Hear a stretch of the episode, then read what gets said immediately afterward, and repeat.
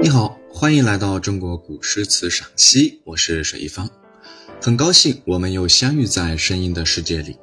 今天是甲辰年正月二十二，春节已成为过去时，大部分人已告别家乡，回到各自岗位上。我们在走亲访友后，又回到自己循规蹈矩的生活之中。每年的此刻，我仍淡淡的思念着家乡的亲人们。这次给大家带来一首婉约派的宋词，这首词调名《雨霖铃》，取自唐时旧曲翻制。据《明皇杂录》云：安史之乱时，唐玄宗避地蜀中，于栈道雨中闻铃音，起悼念杨贵妃之思，采其声为《雨霖铃曲》，以寄恨焉。在词史上。双调慢词与零零最早的作品当推此首，刘永充分利用这一词调深情哀怨、篇幅较长的特点，写婉约凄恻的离情，可谓尽情尽致，读之令人愉意。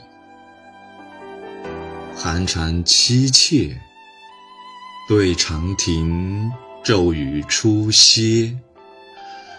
都门帐饮无绪，留恋处，兰舟催发。执手相看泪眼，竟无语凝噎。恋去去，千里烟波，暮霭沉沉楚天阔。多情自古伤离别。更那堪冷落清秋节？今宵酒醒何处？杨柳岸，晓风残月。此去经年，应是良辰好景虚设。便纵有千种风情，更与何人说？词的上篇写一对恋人渐行时难分难舍的别情，起首三句写别时之景。词人通过景物的描写、氛围的渲染，融情入景，暗喻别意。时当秋季，景已萧瑟，且值天晚，暮色阴沉，熬骤雨滂沱之后，寄之以寒蝉凄切。词人所见所闻，无处不凄凉。前三句对景色的铺写，也为后两句的无序和催发设下伏笔。他的恋人在都门外长亭摆下酒宴给他送别，然而面对美酒佳肴，此人毫无兴致，可见他的思绪正专注于恋人。所以词中接下去说：“留恋处。”兰舟催发，这七个字完全是写实，然却以精炼之笔刻画了典型环境与典型心理。一边是留恋情浓，一边是兰舟催发，这样的矛盾冲突何其尖锐！于是后面便蹦出“执手相看泪眼，竟无语凝噎”。二句语言通俗而感情深挚，形象逼真，如在眼前。寥寥十一字，真是力敌千军。那么词人凝噎在喉的是什么话呢？念去去，便是他的内心独白。去路茫茫，道理修远。千里以下，既曰烟波，又曰暮霭，更曰沉沉。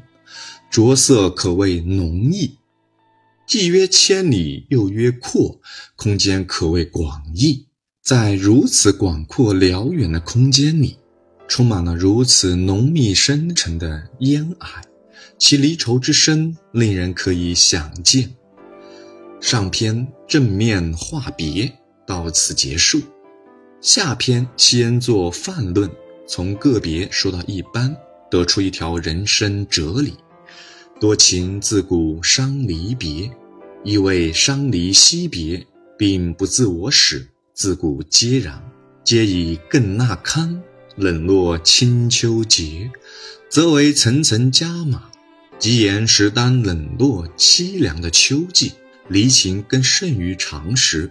清秋节一词，映射起首三句前后照应，冠以更纳堪三个虚字，则更加强了感情色彩。比起首三句的以景喻情，更为明显深刻。今宵三句长联上句而来，是全篇之景策。一周临岸，词人酒醒梦回，只见习习小风吹拂潇潇疏柳，一弯残月高挂杨柳梢头，整个画面充满了凄清的气氛，客情之冷落，风景之清幽，离愁之绵渺，完全凝聚在这画面之中。比之上篇结尾二句，虽同样是写景、写离愁，但前者仿佛是泼墨山水，一片苍茫；这里却似工笔小针，无比清丽。此去经年四句，构成另一种情境。他们相聚之日，每逢良辰好景，总感到欢愉。可是别后非止一日，年复一年，纵有良辰好景。也引不起欣赏的兴致，只能徒增障处而已。便纵有千种风情，更与何人说？一见钟情之音，离愁之深，而归纳全词，犹如奔马收缰；有住而不住之势，又如众流归海，有尽而未尽之志。其以问句作结。更留有无穷意味，耐人寻忆。刘永的这首词能做到曲处能直，密处能疏，笔触能平，状难状之景，达难达之情，而出之以自然。词人在章法上不拘一格，变化多端，因而全词起伏跌宕，深情双汇。赋之歌喉，亦能意义动人。